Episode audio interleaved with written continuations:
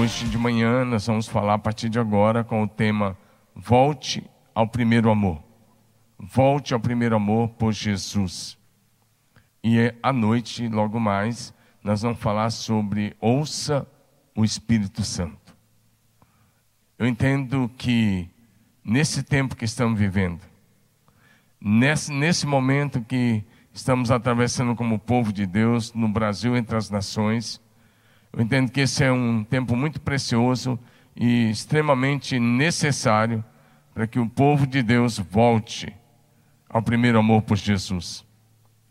E para isso nós vamos ler a palavra de Deus no livro do Apocalipse, capítulo 2, versos de 1 a 7. Livro do Apocalipse, capítulo 2, versículos de 1 a 7. Diz assim a palavra do Senhor. Ao anjo da igreja em Éfeso escreve: Essas coisas diz aquele que conserva na mão direita as sete estrelas, que anda no meio dos sete candeeiros de ouro. Conheço as tuas obras, tanto o teu labor como a tua perseverança, que não pode suportar homens maus, que puseste a prova, a prova os que a si mesmos se declaram apóstolos e não são, e os achaste mentirosos e tens perseverança e suportaste provas por causa do meu nome, e não te deixaste esmorecer. Tenho, porém, contra ti que abandonaste o teu primeiro amor. Lembra-te, pois, de onde caíste, arrepende-te e volta à prática das primeiras obras. Senão, a ti, venho a ti e moverei do seu lugar o seu candeeiro, caso não te arrependas. Tem contudo a teu favor que odeias as obras dos nicolaítas, as quais eu também odeio. Quem tem ouvidos ouça o que o Espírito diz às igrejas. Ao vencedor da lei que se alimente da árvore da vida, que se encontra no paraíso de Deus. Vamos orar, Pai, em nome de Jesus. Te louvamos pelo privilégio de vivermos esse dia Invocamos o teu nome e a tua presença em cada casa agora. Ora para que a tua presença manifesta venha sobre cada casa agora. Ora para que os céus se abram sobre cada família que está ligada agora neste culto, participando, Deus, conosco deste momento. Ora por uma visitação do céu em cada casa agora, realizando milagres extraordinários, mas, sobretudo, por, trazendo um reavivamento da fé, Deus trazendo uma chama, Deus, nova ao fogo do céu para aquecer novamente o coração. Eu declaro o teu favor e a tua bênção sobre todos. Agradecidos eu oro, agradecido eu oro em nome de Jesus. Amém. Então, comigo, uh, volte ao primeiro amor por Jesus. Voltar ao primeiro amor por Jesus é a maior necessidade de cada cristão nascido de novo dessa geração. É a maior necessidade de cada discípulo de Jesus que aguarda a segunda vinda do Senhor e que quer estar preparado para a volta de Jesus. No livro do Apocalipse, aqui, a primeira carta que Jesus enviou, ele enviou sete cartas. A primeira carta foi enviada para a grande igreja da cidade de Éfeso. A cidade de Éfeso era a cidade, era uma cidade muito rica e a mais importante da Ásia Menor. Essa cidade tinha uma população estimada em cerca de 250 mil habitantes. Era a segunda cidade mais importante de todo o Império Romano. Só Roma era mais importante do que Éfeso. Uma cidade com 250 mil habitantes, uma cidade portuária, uma cidade eh, muito voltada para comércio e também é, religiosidade, coisas dessa forma. A cidade de Éfeso chegou a ser chamada pelos escritores, filósofos da época, de a feira das vaidades do mundo antigo. Ali imperava o misticismo, a idolatria, a imoralidade e também a perseguição aos cristãos. Éfeso era o centro do culto pagão à deusa Diana, cujo templo era uma das sete maravilhas do mundo antigo. Naquele templo, ou nesse templo da deusa Diana, chamado também de Artemis, havia centenas de sacerdotisas que funcionavam como prostitutas sagradas. A moral do templo era deplorável, porque havia orgias sexuais em determinados cultos. A cidade de Éfeso era também um dos centros de culto ao imperador romano. Você sabe que os imperadores tomavam para si o título de deuses, entre aspas. E eles, a Éfeso também tinha um centro de adoração imperador. O apóstolo Paulo, em sua terceira viagem missionária, chegou nessa importante cidade e lá permaneceu três anos, porque era uma cidade estratégica para alcançar as demais e também aquela região da Ásia. Para você se localizar, Éfeso ficava ali onde é a Turquia hoje, né?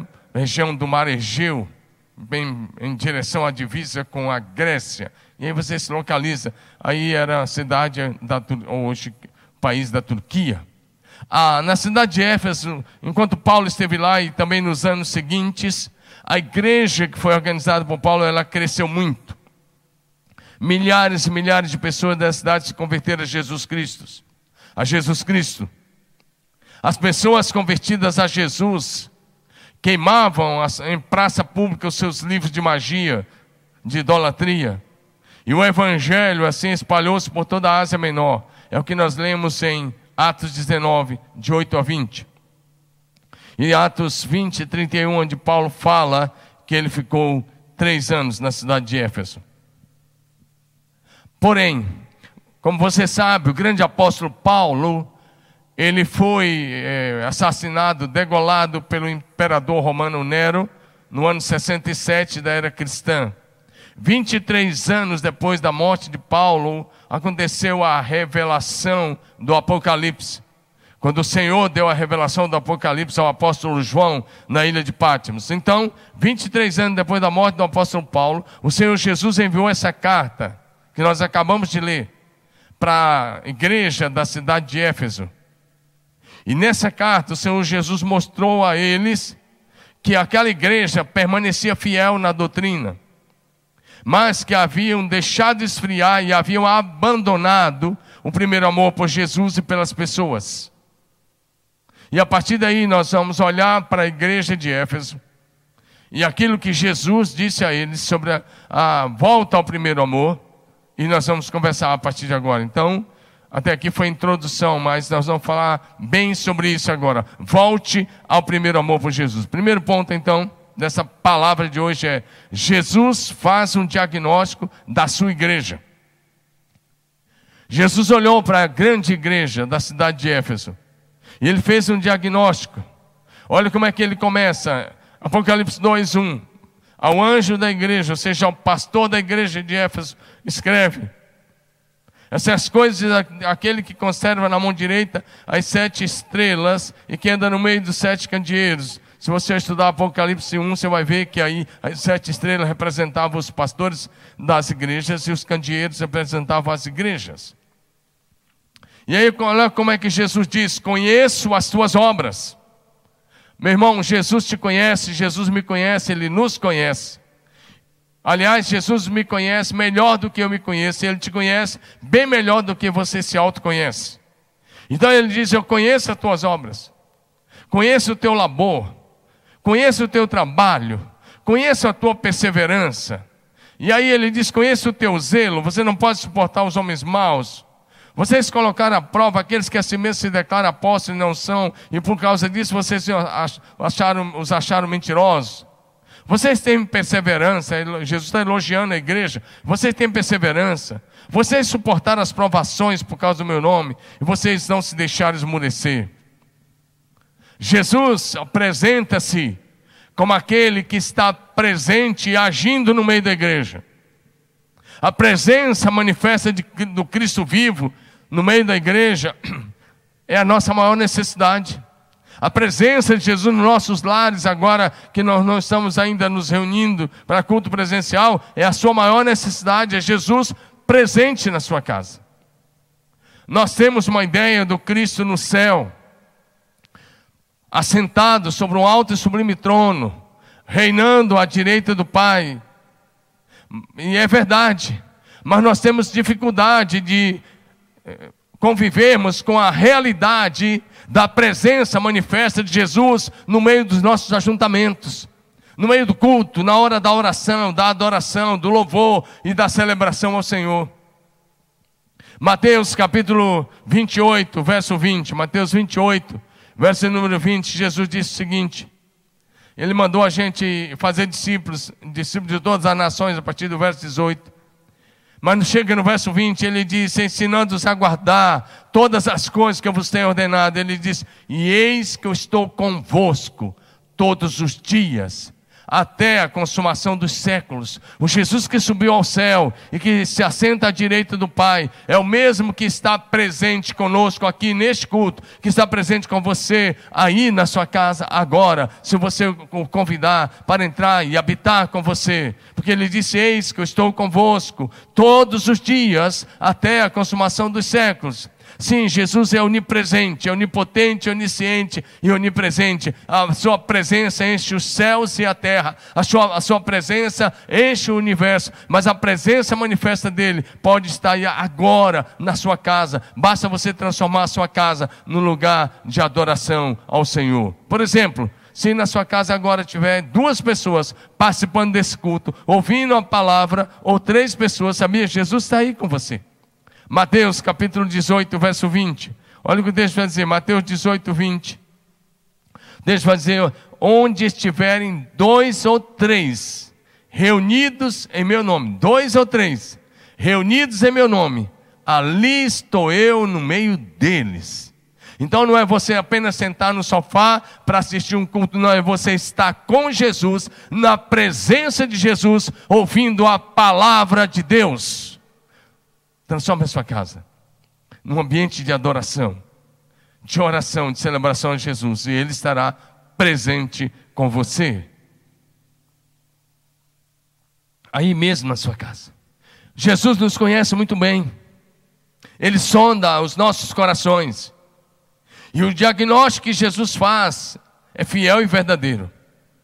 Apocalipse 2,2 ele diz: Eu conheço as tuas obras. Ele está dizendo: Eu conheço você. Nós podemos até esconder áreas da nossa vida de algumas pessoas, até mesmo dos nossos cônjuges ou filhos, familiares, mas de Jesus não. Os olhos do Senhor, Apocalipse 1,14, vai dizer para a gente que os olhos do Senhor Jesus são como chama de fogo. Sua cabeça e cabelos brancos como a lã, como neve, os olhos como chama de fogo. Ou seja, Jesus olha e o seu olhar penetra ao mais íntimo do nosso ser. Ele conhece nossas intenções, pensamentos, motivações conhece eh, tudo que está dentro de nós. Antes que falemos qualquer palavra, Ele sabe de todas as coisas. Por isso, o diagnóstico de Jesus é verdadeiro. Mas ao mesmo tempo, o diagnóstico que Jesus faz da nossa vida é cheio de amor, é cheio de graça, é cheio de bondade, é cheio de misericórdia, é cheio de compaixão. Ele não faz um diagnóstico da nossa vida com o objetivo de nos acusar, com o objetivo de nos envergonhar, com o objetivo de nos ferir ou destruir. Não. O objetivo de Jesus é somente restaurar a nossa vida e nos levar de volta ao primeiro amor. Esteja certo que Jesus, a fazer uma leitura da nossa vida, Ele quer te levantar e te colocar de volta no caminho para que você viva o primeiro amor por Ele e pelas pessoas. Aprendemos algumas coisas nesse, nesse texto com a igreja de Éfeso. Primeiro, aprendemos que a igreja de Éfeso era uma igreja fiel na doutrina. Fiel na doutrina. Olha o que Jesus disse em Apocalipse 2, mais uma vez, versos 2 e 3. Conheça as tuas obras, o teu trabalho, a tua perseverança, e você não pode suportar os maus. Você coloca a prova aqueles que estão se declarando apóstolos, não são, você tá achando, achou eles mentirosos, você tem perseverança você suportou as provas, você não se deixou, vocês não se deixaram esmorecer. Verso 8. Tens contudo a teu favor que odeia as obras dos nicolaítas, as quais eu também odeio. Ou seja, era uma igreja fiel à doutrina. Mesmo enfrentando provações, tribulações e a perseguição por não adorar o imperador nem a, a Diana dos Efésios. Mesmo essa igreja enfrentando provações, tribulações e perseguição, e mesmo sendo atacada constantemente por heresias, como a dos nicolaítas, a igreja de Éfeso permaneceu firme e fiel à palavra de Deus. O Senhor Jesus Cristo nos alertou nos alertou sobre o perigo de falsos profetas, trazendo falsas doutrinas. E Jesus disse que eles são lobos vestidos de ovelhas. Mateus capítulo 7, verso 15. Acautelai-vos dos falsos profetas, que se vos apresentam disfarçados de ovelhas. Jesus diz, mas por dentro são lobos devoradores. Mateus 7, verso 15.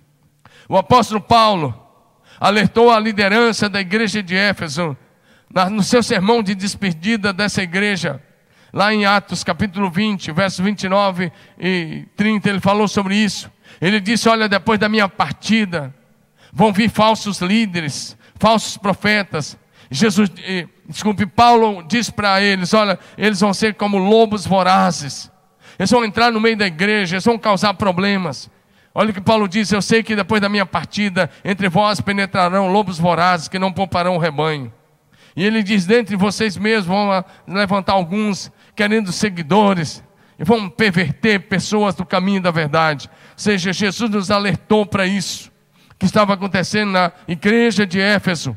O apóstolo João nos ensina sobre a necessidade de provar os espíritos. Porque muitos falsos profetas têm saído pelo mundo. 1 João capítulo 4, verso 1.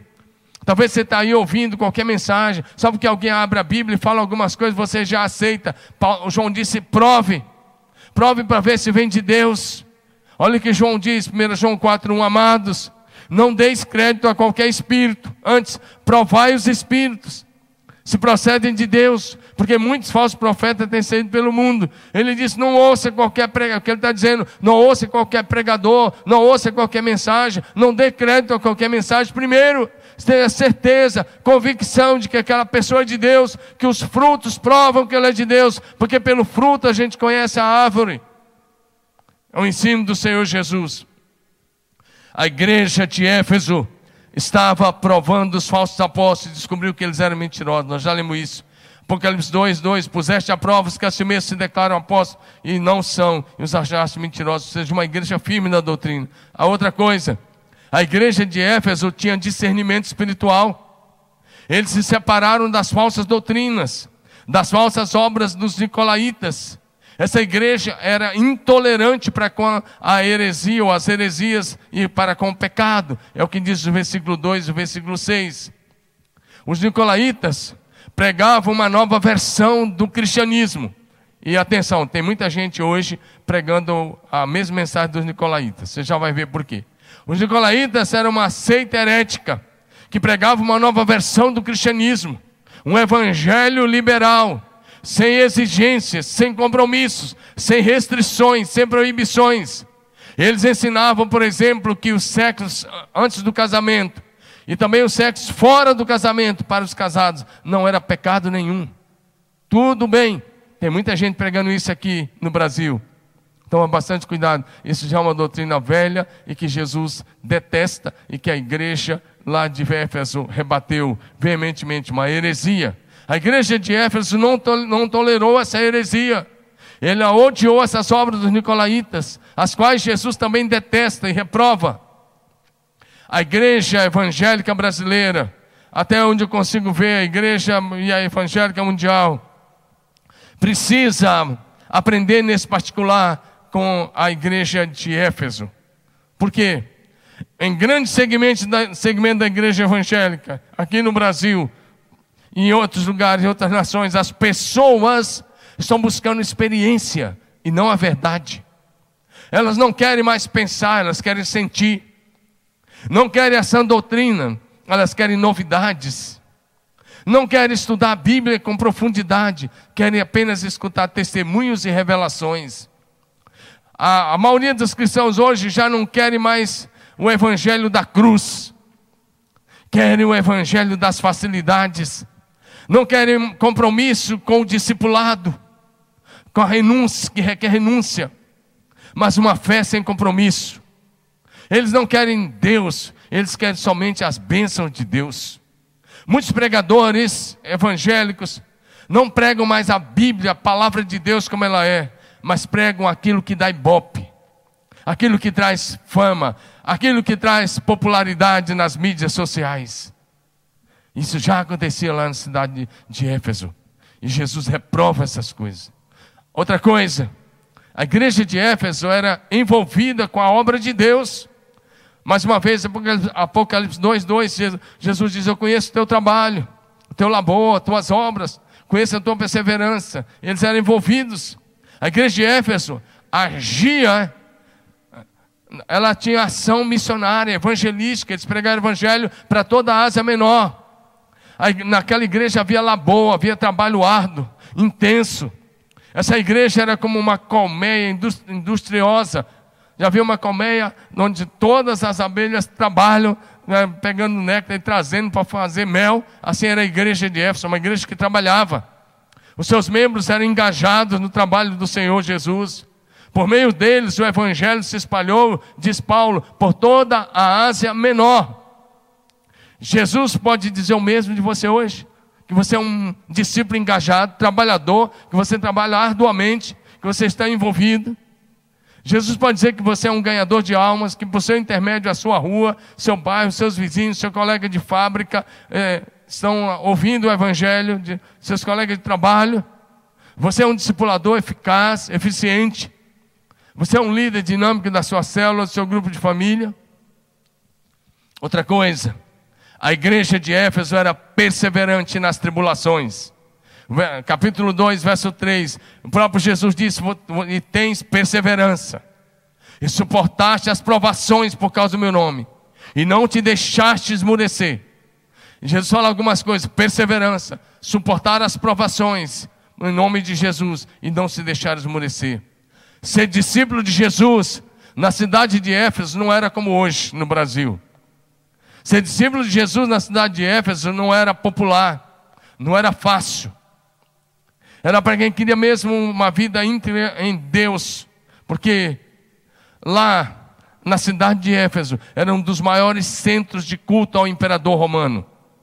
Devido a isso, muitos cristãos eram perseguidos e até mortos por não se dobrarem diante de César. E também por não adorarem a grande Diana dos Efésios.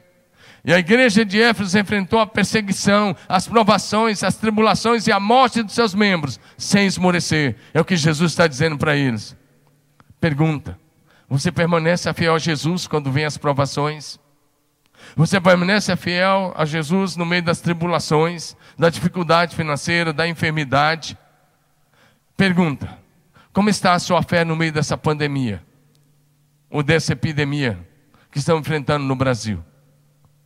E entre as nações. Como está a sua fé no meio disso? Você naufragou? Você deixou de confiar em Deus? Você deixou de confiar na palavra de Deus? Você está confiando muito mais nas informações da mídia do que na palavra de Deus? Ou você está firme nas promessas? Nós temos que ser prudentes, sim, sim, temos que nos cuidar e ser prudentes, mas nós temos que continuar confiando, e confiando, e confiando na palavra de Deus, porque Deus é fiel e nenhuma das suas promessas cairá por terra. Se Ele diz que Ele cuida de você, Ele vai cuidar até o fim. E se você tiver que atravessar um vale, o Senhor vai estar com você no meio do vale. Aleluia. Nessa geração, muitos cristãos querem a coroa da glória sem a cruz. Quando a gente fala na coroa de glória, todos querem. Querem riqueza sem trabalhar muito. Querem salvação sem conversão a Cristo, apenas uma adesão. Querem as bênçãos do céu sem compromisso sincero com Deus. A igreja, hoje, boa parte da igreja prefere ser conhecida pelo mundo e ser popular no mundo do que ser conhecida no céu. Muitos cristãos procuram ser amigos do mundo, desprezando a comunhão e a amizade com o Espírito Santo. Boa parte dos cristãos de hoje buscam o aplauso do mundo e não o aplauso do céu. Eu quero dizer a você, meu irmão, é melhor ser conhecido no céu e no inferno.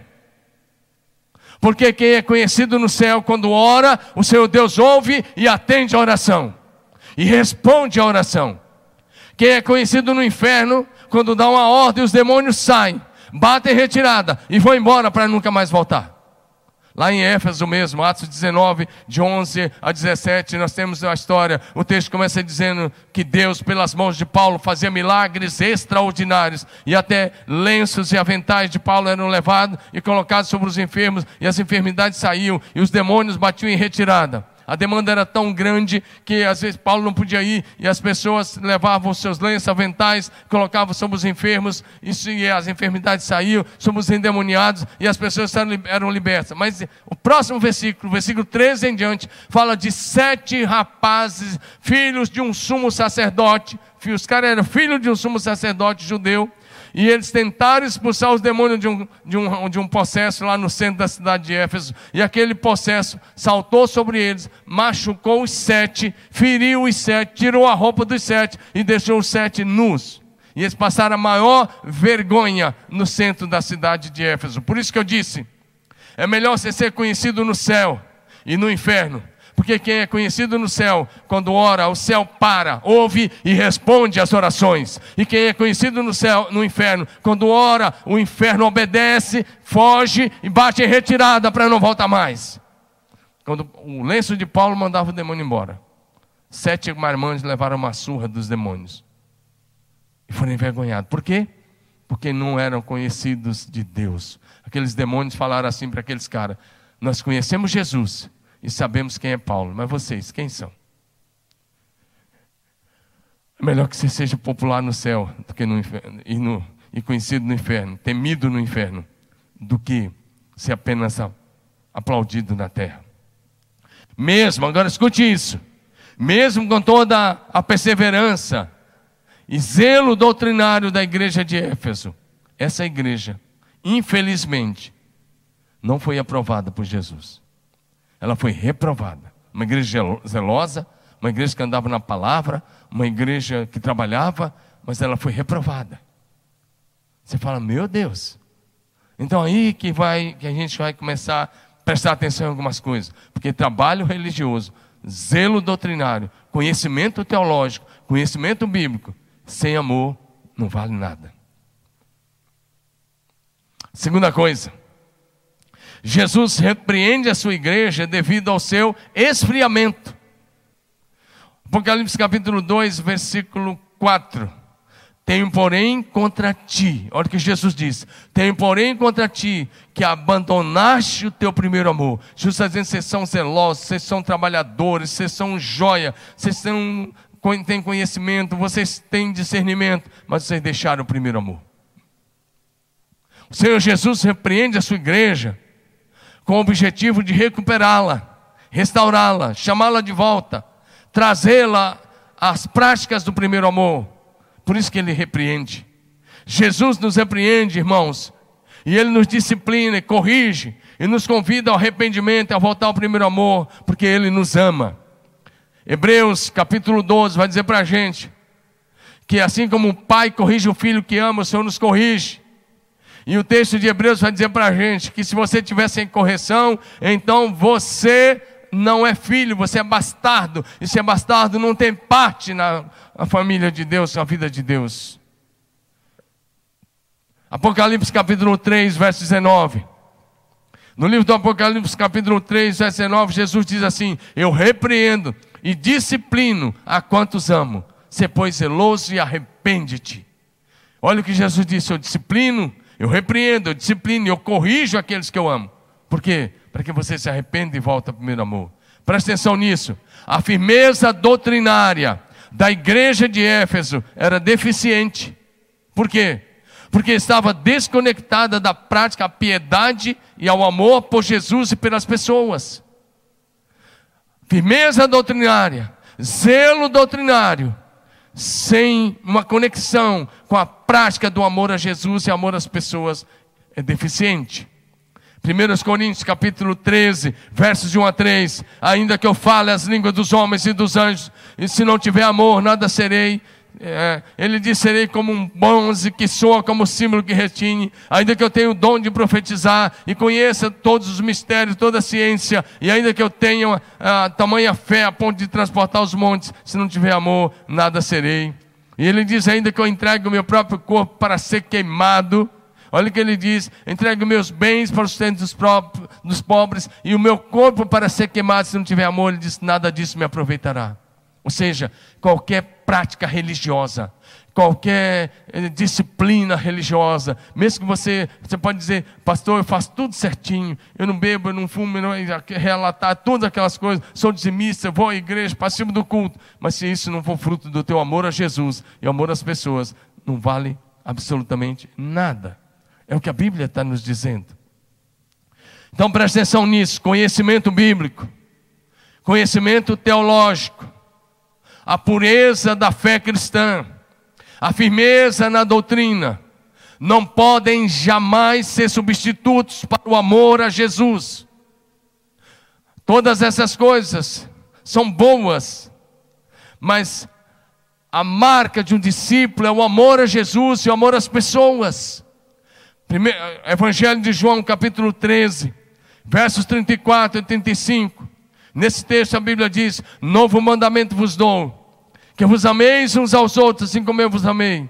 Que também vocês se amem uns aos outros. E nisso conhecerão todos que sois meus discípulos, se tiverdes amor uns aos outros. Nós abandonamos o primeiro amor quando substituímos o amor a Jesus pela tradição ortodoxa pelas coisas simplesmente de uma tradição religiosa, reformada ou coisa dessa forma. E aí eu quero citar uma frase. Alguém já disse, eu concordo. A tradição é a fé viva dos que já morreram. O tradicionalismo é a fé morta daqueles que ainda estão vivos. Se você está apegado a uma tradição, escute isso: a tradição é a fé viva daqueles que já morreram, e o tradicionalismo é a fé morta daqueles que ainda estão vivos. Tudo isso não vale nada diante de Deus se não tiver amor vivo. Vou dar um exemplo a você. Uma esposa ou um marido, um cônjuge. Uma esposa, vou pegar aqui uma esposa. Uma esposa pode ser fiel ao seu marido sem amá-lo. Ela pode cumprir os seus deveres de esposa e mulher sem amá-lo. Ela pode fazer tudo isso sem, sem, sem estar motivada por um amor profundo. O marido pode fazer o mesmo. Pode conviver com a sua esposa a vida toda sem amá-la. Pode cumprir seus deveres sem amá-la. Assim era a igreja de Éfeso. Ela estava fazendo todo o trabalho, mas não amava mais a Jesus. Tinha virado rotina, religião, religiosidade. E assim a vida de muitos cristãos no meio da igreja dessa geração. Cumpre um calendário religioso semanal são disciplinados em algumas práticas religiosas e espirituais, mas não tem mais um profundo amor por Jesus. Por isso, o Senhor hoje nos chama de volta ao primeiro amor. Acho que essa mensagem é talvez uma das mais importantes nesse período de epidemia que estamos vivendo no Brasil, porque estamos há mais de quatro meses sem culto, e talvez seu primeiro amor já foi. Porque nesses dias, afinal de contas, o mundo está tentando mostrar a você que você não precisa nem de Jesus e nem da igreja. Mas você não vai cair nessa falácia de Satanás. Você vai manter o seu primeiro amor. Escute, a igreja verdadeira é a noiva de Cristo. Jesus se deleita nela. Jesus se alegra com ela. Jesus ama a sua igreja. O grande problema é que, que estamos enfrentando hoje como cristãos é que a noiva de Cristo abandonou o seu primeiro amor por Jesus. Apocalipse 2,4, mais uma vez. Tenho, porém, contra ti que abandonaste o teu primeiro amor. Sem amor, o nosso conhecimento bíblico e teológico, nossos dons espirituais, nossos talentos naturais, nosso trabalho não tem valor nenhum para Jesus. Escute isso. Se você é cristão, escute isso. Odiar o pecado, reprovar a corrupção, o erro, a maldade, o roubo, a desonestidade, a mentira, os vícios, reprovar todas essas coisas, sem amar Jesus de todo o coração, não tem nenhum sentido para Deus. Nós temos que odiar mesmo o pecado, a corrupção, o erro, a maldade, a violência, o roubo, a desonestidade, a mentira e os vícios, mas ao mesmo tempo amarmos a Jesus apaixonadamente. Nós abandonamos o primeiro amor quando o nosso amor por Jesus é substituído pelo nosso zelo religioso. Eu vejo toda hora muita gente zelosa especialmente em algumas denominações já consideradas históricas. Deixa eu explicar isso. Quando nós defendemos a nossa teologia, defendemos a nossa fé, as nossas convicções doutrinárias, mas nós não nos deleitamos mais na comunhão com o Pai. Já não sentimos mais saudade de estar desfrutando da companhia, da amizade e do amor do Pai. Quando isso acontece, nosso primeiro amor já foi. Exemplo: os fariseus dos dias de Jesus eram zelosos das coisas de Deus, observavam com rigor todos os mandamentos, todos os ritos da lei. Até para o sábado eles só andavam a uns mil metros, não mais que isso, eles eram, eram zelosos nos mínimos detalhes, coisas que Deus não tinha mandado fazer, eles faziam. Mas o coração deles estava longe de Deus. O coração deles estava frio e seco, como deserto, seco como deserto. Frio. Olha o que Mateus 15, verso 8 e 9 vai dizer para a gente. Este povo honra-me com os lábios, mas o seu coração está longe de mim. Em vão me adoram, ensinando doutrinas que são preceitos de homens. Olha o diagnóstico que Jesus fez dos religiosos: esse povo honra-me com os lábios, mas o coração está longe de mim. Eles me adoram com doutrinas apenas de preceitos de homens, ou seja, a adoração não era em espírito e em verdade. O primeiro amor esfria, quando o nosso conhecimento teológico nos move a amar intensamente, a, desculpe, deixa eu repetir, o primeiro amor esfria quando o nosso conhecimento teológico não nos move mais a amar intensamente o nosso Deus. Conhecemos muito a respeito de Deus, mas não desenvolvemos um relacionamento de comunhão e intimidade profunda com Deus como nosso Pai e Deus de amor que Ele é nós perdemos o prazer de buscar a face e a presença manifesta de Deus em oração. Nós gastamos muito mais tempo com nossos celulares do que em oração, em busca intensa pela presença manifesta de Deus. Não há nada mais perigoso do que a ortodoxia morta. No exterior está tudo bem, tudo bonito, a capa está linda, mas o coração frio, gelado e a motivação errada. Que me preocupa, me preocupa muito hoje, como pastor, é uma geração de cristãos que sabe muita coisa a respeito de Deus, que tem muitas informações sobre Deus, mas não conhece Deus de com Ele caminhar. Não conhece Deus na experiência da intimidade. Se você voltar ao primeiro amor, você vai conhecer. Jó, depois da prova, ele disse: eu te conhecia só de ouvir falar, mas agora os meus olhos te veem. Agora eu te conheço contigo caminhar. O primeiro amor esfria e morre quando o amor pela estrutura é maior do que o amor por Jesus. Está cheio de pastores que amam mais a estrutura do que Jesus. Líderes cristãos que conhecem bem a Bíblia, mas perderam o encanto, a paixão por Jesus perderam o prazer e alegria de estar na presença de Jesus. Já não choram mais, já não se emocionam mais no seu, no seu momento secreto de oração. Abandonamos o primeiro amor, presta atenção nessa. Nós abandonamos o primeiro amor, e pode estar acontecendo agora mesmo, quando nós julgamos os outros, mas não examinamos o nosso próprio coração. A igreja de Éfeso era boa nisso, ela examinava os outros, ela era capaz de identificar os falsos apóstolos, os falsos profetas, ela identificava os falsos ensinos das seitas, mas ela não era capaz de examinar a si mesma. Ela praticava essa doutrina, mas não tinha amor. Identificava o mal doutrinário nos outros, mas não identificava a própria frieza espiritual do seu primeiro amor por Jesus. Ela identificava a heresia nos outros, mas a, não a sua própria apatia espiritual. Essa igreja estava vazia da principal marca do discípulo de Jesus, o amor. Mais uma vez, João 13, 34. Novo mandamento vos dou, que vos ameis uns aos outros, e assim vocês serão meus discípulos. Primeiro amor, por Jesus esfria. Quando não nos deleitamos mais na leitura da Bíblia, a santa palavra de Deus, a Bíblia sagrada. Nós também perdemos o primeiro amor. Quando não temos mais prazer na oração, no louvor, na adoração aos pés de Jesus, individual e coletivamente.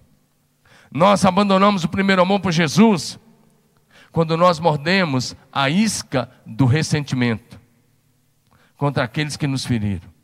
Meu irmão, se você está ferido com alguém, ele mordeu a isca do ressentimento, possivelmente seu primeiro amor esfriou. Se você é capaz de julgar os outros, mas não está julgando a si mesmo, provavelmente seu amor já foi pelo ralo. Porque quando o primeiro amor está vivo, nós julgamos a nós mesmos.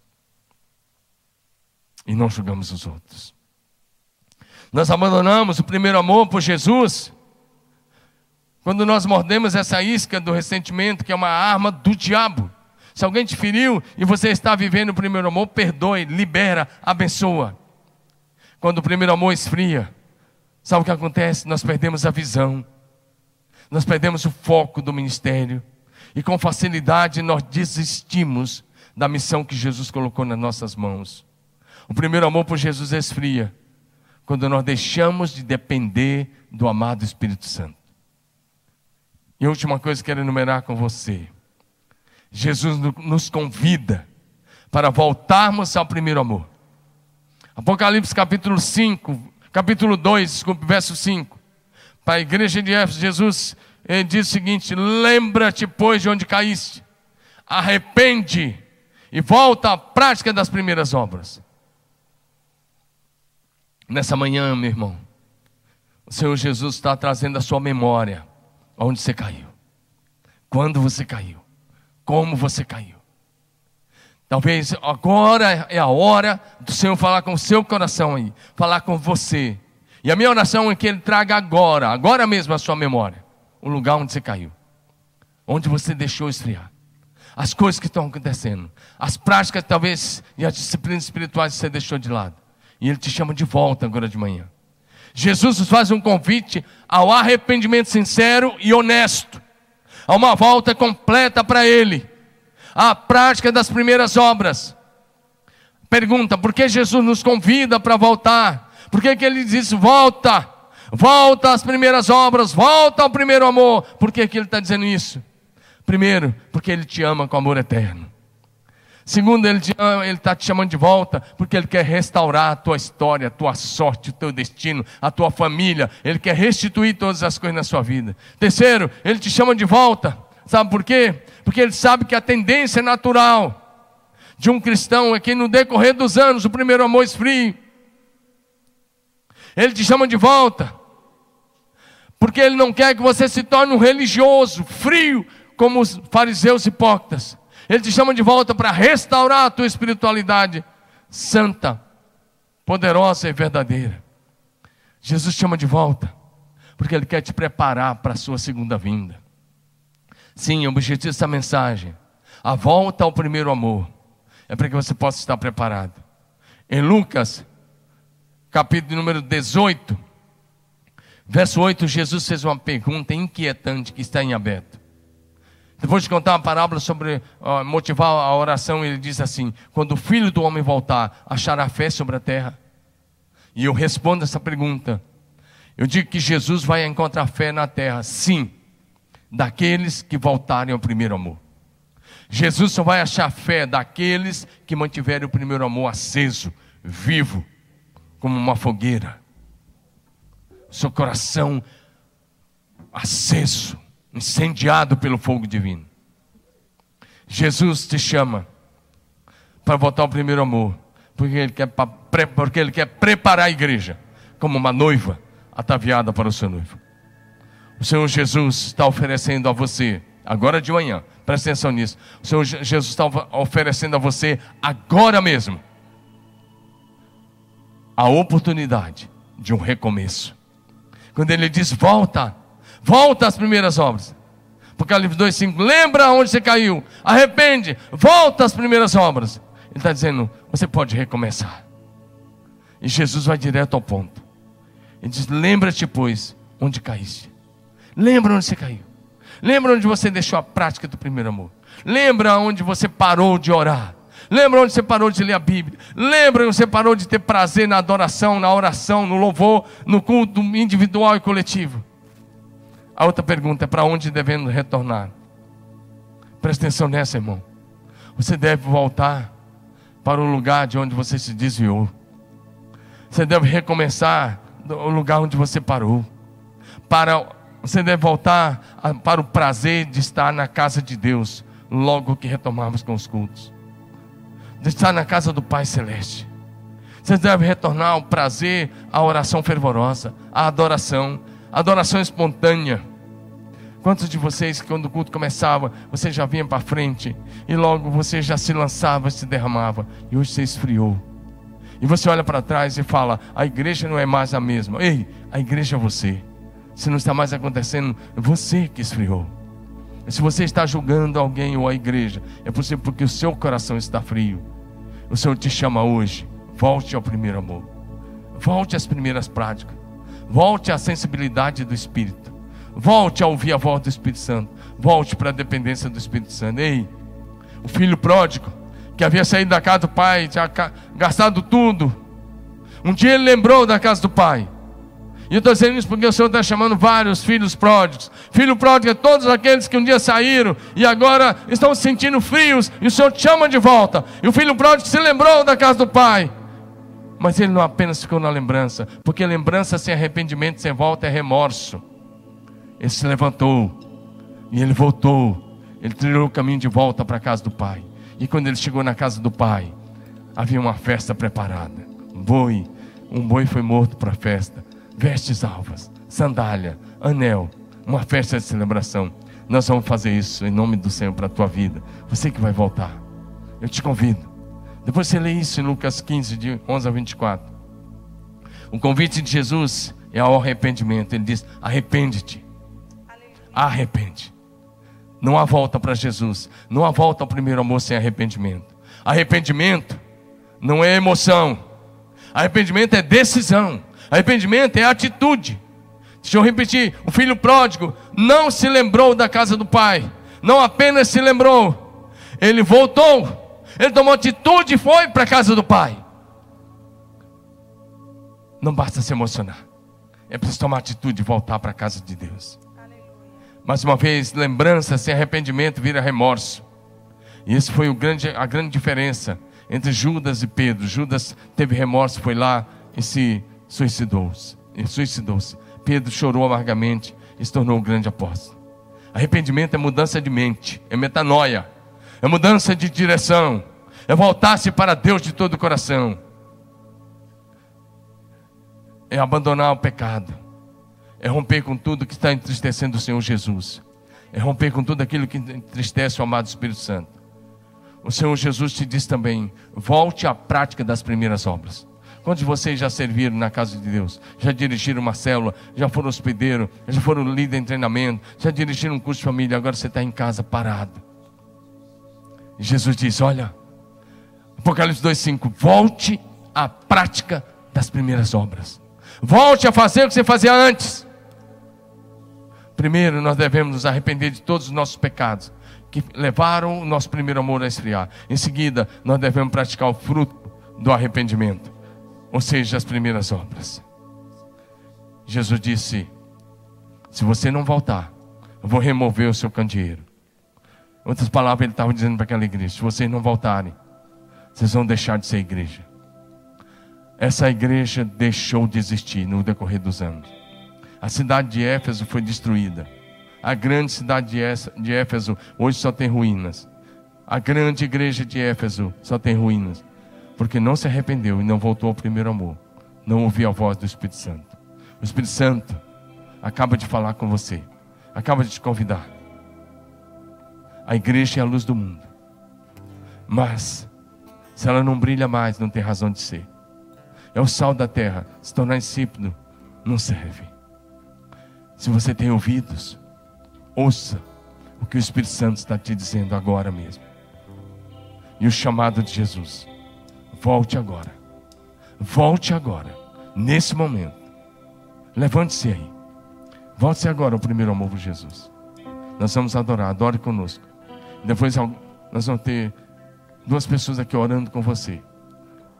Pela sua volta. Para que o fogo de Deus acender de novo o seu coração para que o Espírito te revista por fora e te possua por dentro. até que do teu interior transborde os rios de água viva. Volte ao primeiro amor por Jesus.